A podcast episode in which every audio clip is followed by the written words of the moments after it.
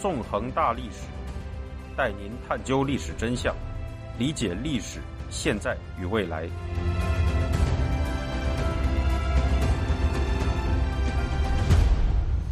大家好，欢迎大家收听《纵横大历史》，我是主持人孙成。今天我们将进行韩战系列节目，讲述第二十六讲苏联身影。在此前的各讲中，我们回顾了韩战的起源，以及韩战爆发以来两年多的战况。通过在各讲中讲述的事实，我们已经能够看到，在共产集权阵营一方，韩战的实际策划人和指导者是斯大林。苏联对中共北韩拥有领导地位。值得追问的是，在整个韩战期间，苏联军事力量对战争的介入程度究竟有多大呢？苏联军人是否曾经直接参加过韩战的军事行动呢？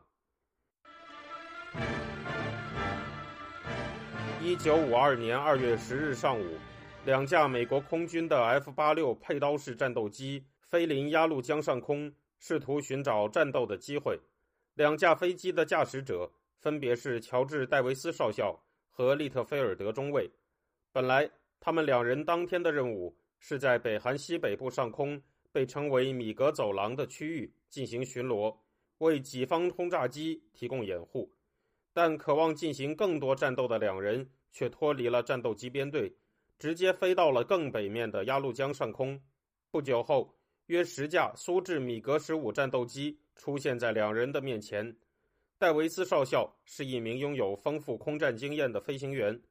到那时为止，他的从军战果是曾在二战中击落过七架敌机，并已在韩战中击落了十二架敌机。见到敌人的机群后，戴维斯和利特菲尔德凭借高超的飞行技术，当即绕到了敌机编队的后上方，然后俯冲而下，开火射击。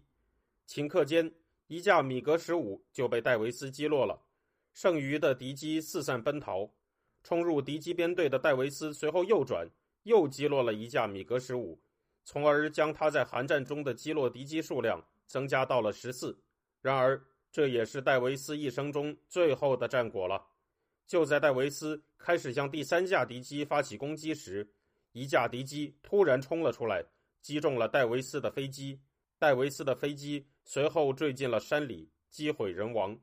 利特菲尔德则在与敌机缠斗一阵后，好不容易脱离了接触，回到了后方的基地。以上的战斗过程叙述，根据的是利特菲尔德返回基地后所做的报告。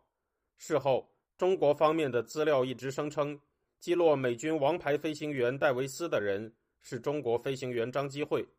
然而，中方资料叙述的细节。却一直与利特菲尔德的说法无法吻合，声称当天中国空军在迎战八架 F 八六战斗机时，击落了其中两架，其中一架是戴维斯的座机。那么，事实真相到底是怎样的呢？随着苏联解体和苏联档案的大量解密，这个历史谜团终于得到了解答。根据苏联空军方面的记录，在当天的空战中，第幺四八拦截机团的米哈伊尔中尉。击落两架正在攻击友军米格机的 F 八六中的一架，该机中弹后反转坠入山间。这样一来，苏联方面的资料记载就与利特菲尔德的叙述完全吻合了。事实上，就算根据中方记录，在戴维斯被击落后，中共军在进行搜山时，也只找到了戴维斯座机这一架飞机的残骸，而中方的战斗记录却说中方在那天的战斗中。击落了两架 F 八六。综合三方的说法进行分析，中方的相关记录实际上是严重注水的。击落戴维斯的人其实是苏联空军的米哈伊尔中尉。那么，在北韩的上空，为什么会存在苏联飞行员驾驶的米格战斗机呢？苏联空军究竟在多大程度上直接参与了韩战呢？要回答这个问题，我们就要从头开始说起了。要讲清楚这个问题，我们还是要从中国介入韩战前夕开始说起。如前所述，一九五零年十月十一日，周恩来、林彪抵达斯大林在黑海边的别墅，与斯大林讨论中共军参战后的空中支援问题。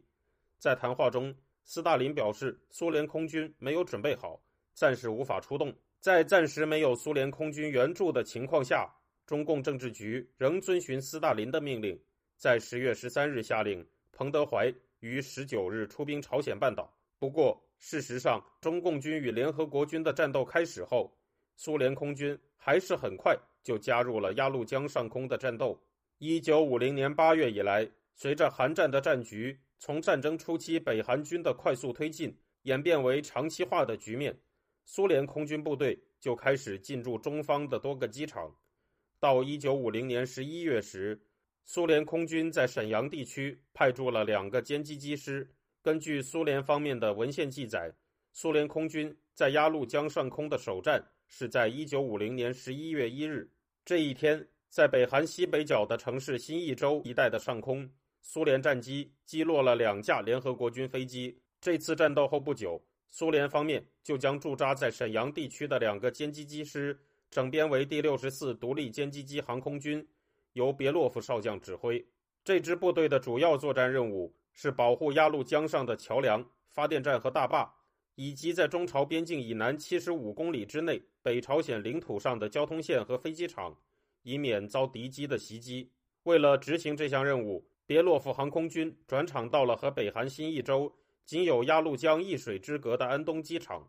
随后，斯大林向别洛夫航空军增派了一百二十架新式的米格十五战斗机，作为在一九四九年投入现役部队的新式飞机。米格十五与美国的 F 八六佩刀式战斗机同属喷气式战机。这一类飞机是在二战末期的空战中首次由纳粹德国投入实战的。在韩战初期，喷气式飞机对于当时的人类来说，还是一种新型的武器，一时之间，在鸭绿江上空就出现了美苏喷气式战机激烈对决的情况。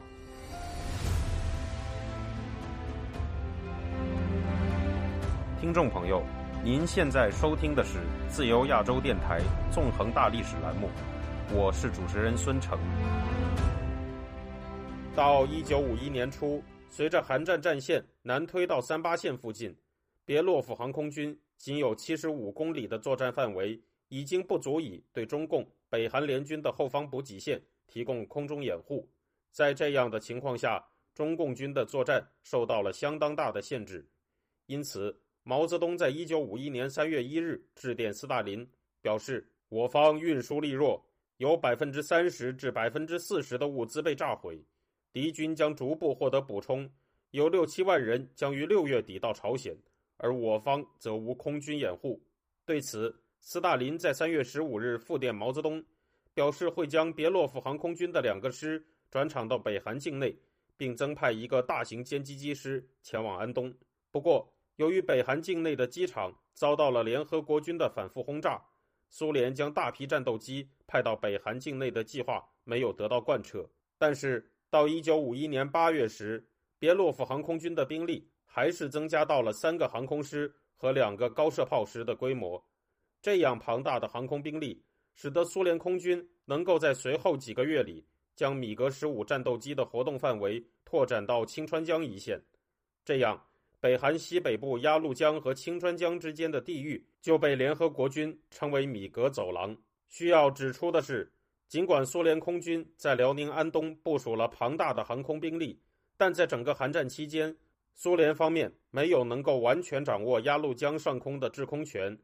例如，在一九五二年六月，联合国军就曾大规模轰炸过北韩设在鸭绿江边的发电厂。这次成功的轰炸使北韩陷入了长达两个月的电力短缺。不过，苏联空军在米格走廊的活跃，的确在一定程度上遏制了联合国军空中力量在这一带的活动。在苏联空军投入战争后。苏联方面也为中共军训练出了一定的航空力量，在米格走廊的作战活动中，较为弱小的中共空军也时而配合着苏联空军的作战。根据一份后世综合美苏中三国史料进行的分析和统计，在韩战的空战中，美苏两军在空中交战中损失的 F 八六和米格十五飞机数比约为九十八比一百九十五，也就是约为一比二。美中两军在空中交战中损失的 F 八六和米格十五飞机数比，则是约为三十二比二百零八，也就是约为一比六点五。除了通过建立米格走廊掩护中共北韩联军的后方外，苏联还在韩战中对中共军进行了大力的军事援助，使中共军队走上了全盘苏械化的道路。如此前所述，中共军在投入韩战后就已经拿到了不少苏式武器的援助。在一九五一年春季，中共军队发动的第五次战役中，不少中共部队已经装备了大量包括坦克在内的苏式武器。在这之后，苏联对中共军的援助规模变得更大了。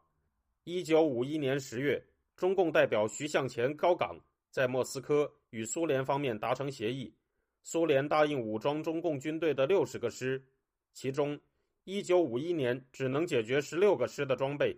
其余四十四个师的装备按每年三分之一计算，到一九五四年全部解决。尽管苏联在执行这一协议时，有一定的拖延，而且分出了不少武器用于武装北韩军，但到韩战结束后不久的1954年，还是已经有56个中共师全部换装了苏联武器。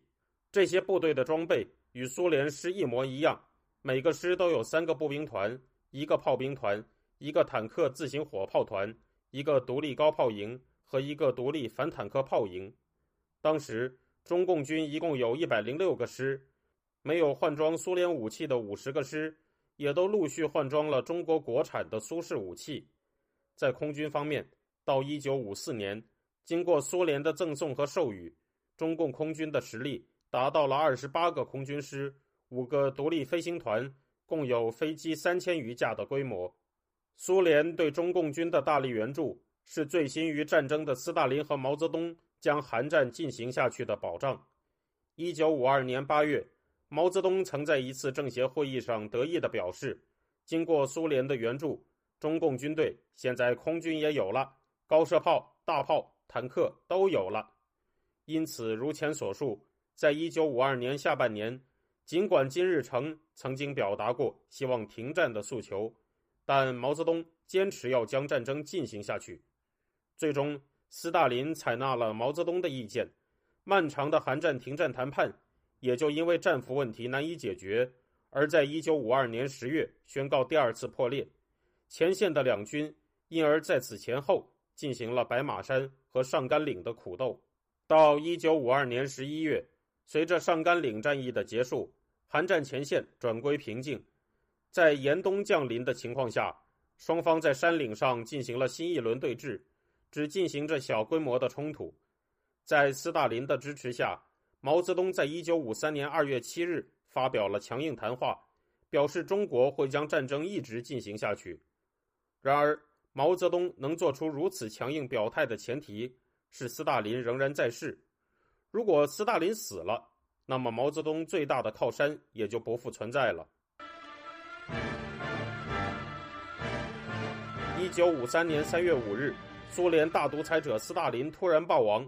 新成立的苏共中央随即决定，要将韩战这场延宕不绝的战争停止下来。三月十一日，新上任的苏联首脑马林科夫发表讲话，表示没有不能用和平方式解决的问题。三月十九日，苏联部长会议又就迟迟没有进展的战俘问题向中共北韩方面发去指示，表示苏联政府注意到前一时期朝鲜事件发展全过程。全面研究了当前情况下朝鲜战争的问题，苏联政府由此得出结论：在这个问题上，如果继续执行迄今为止推行的路线，如果不对这一路线做一些符合当前政治特点和出自我们三国人民最深远利益的改变，那是不正确的。苏中朝三国人民关心世界和平的巩固，一直在寻找尽可能快的结束朝鲜战争的可行途径。在苏联转变政策的情况下，毛泽东只有服从。这样，漫长的寒战终于进入了最后几个月的时光。